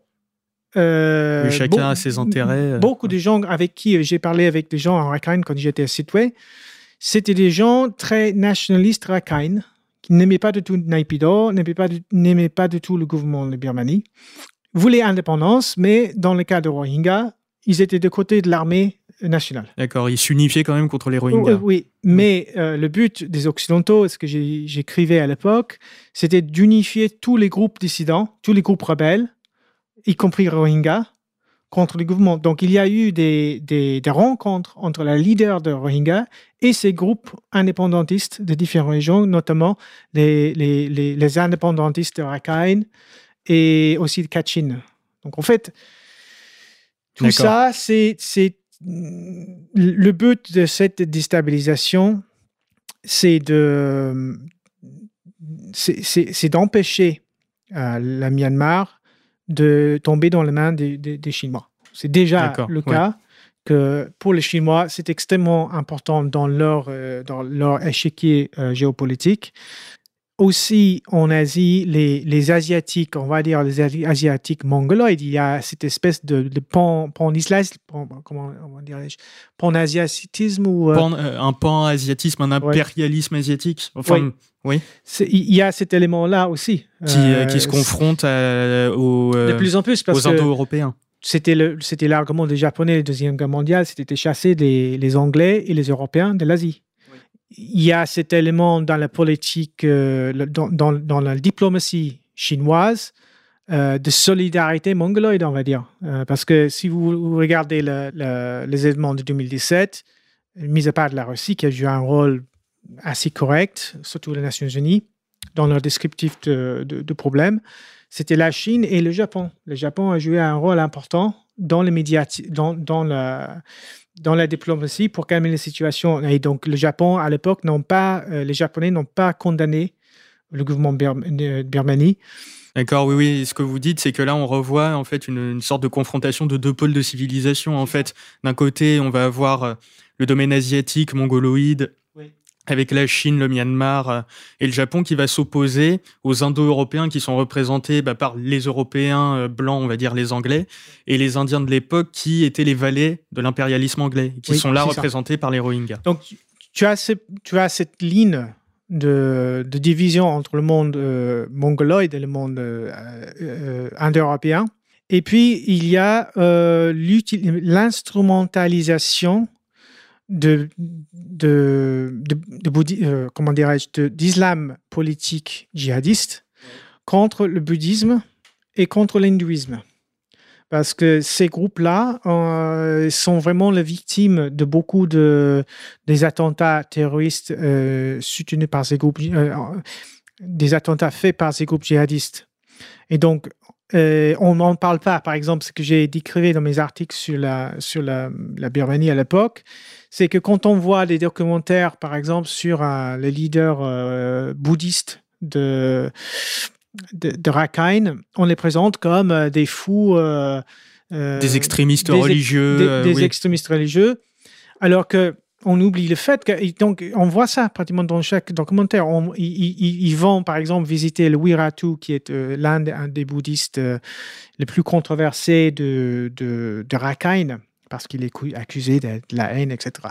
Mais ce que j'ai vu dans tous les reportages, c'est qu'on n'a jamais entendu ce qu'il avait à dire.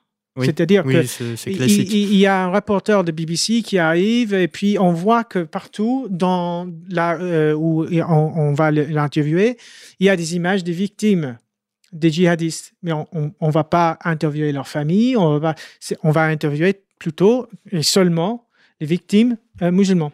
Donc, on a déjà décidé qui est le victime, qui est le méchant. Oui, oui c'est euh, présenté de manière extrêmement Dans une guerre civile comme ça, c'est extrêmement compliqué. Il, y a, il, y a, deux côtés et deux histoires. Donc, ce que je voulais faire, c'est de, de, de, de, démasquer euh, le, le, le, côté euh, de désinformation de la guerre pour, euh, pour avoir une, un point de vue plus objectif. Merci Geroyd pour ces éclaircissements.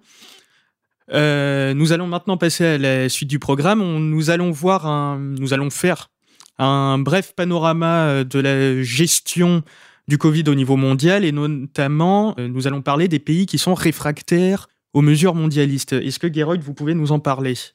On a vu pendant la crise de l'année dernière que plusieurs pays africains se sont révoltés contre, contre la dictature sanitaire et surtout contre l'imposition des vaccins et tous les discours officiels autour de, Covid-19, notamment le président de, Tanzanie, euh, Magufuli.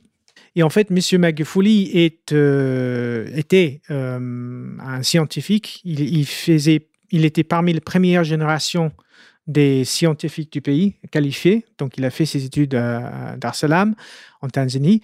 Donc, euh, John Magufuli euh, était un leader qui était déjà attaqué par plusieurs organisations droits de etc., parce qu'il avait euh, une politique anticorruption dans le pays.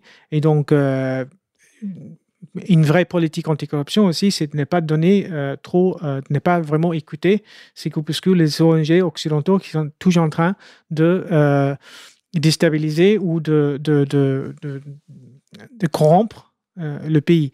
Donc, il a eu plusieurs problèmes avec les organisations de droits de l'homiste, une très mauvaise presse, euh, dans la presse anglaise surtout, euh, parce que John McFoley était catholique, il était très chrétien, il voulait vraiment la christianisation du pays. donc, je, il ne faut pas sous-estimer l'importance de tout ça parce que euh, il, a, il a fait pendant la pandémie plusieurs euh, propos. Par exemple, il a dit que les gens qui reçoivent de l'Eucharistie euh, ne, ne, devraient pas avoir peur. Et il ne faut pas sous-estimer. L'Eucharistie, oui, pardon. Il ne faut pas sous-estimer la, la, radicalité aux yeux des mondialistes des propos comme ça. Oui, bien sûr. Et que c'était pas euh, n'importe qui, c'était un, un, chimiste qualifié, donc il savait de quoi il parlait quand il faisait les tests sur Covid. Donc il avait une énorme autorité dans le pays, comme scientifique et comme chrétien. Euh, et en fait, euh, ce qui est très intéressant sur la Tanzanie, et Michael Jones, avec qui j'ai parlé plusieurs fois, expliquait récemment que ce qui, différencie l'Afrique et l'Europe, c'est 800 siècles. En fait, c'est 800 siècles de, christianisme. En fait, il a fait euh, beaucoup de polémiques dans les réseaux sociaux euh, autour de ça, l'alt disant euh, ça peut pas être vrai, etc. Mais en fait, c'est tout à fait vrai. Il a dit que les, le christianisme en Tanzanie, ça commence vers, avec les Allemands au XVIIIe siècle, je crois. D'accord. 19e siècle. 19e, excusez-moi.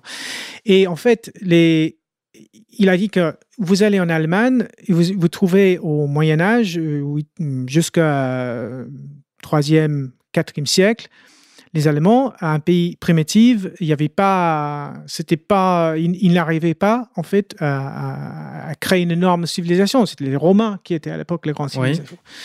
Et donc c'était les chrétiens, c'était les bénédictins qui ont enseigné aux Allemands comment travailler, comment faire leur. Euh, et donc ça n'existait pas avant les, les, chrétiens en Afrique.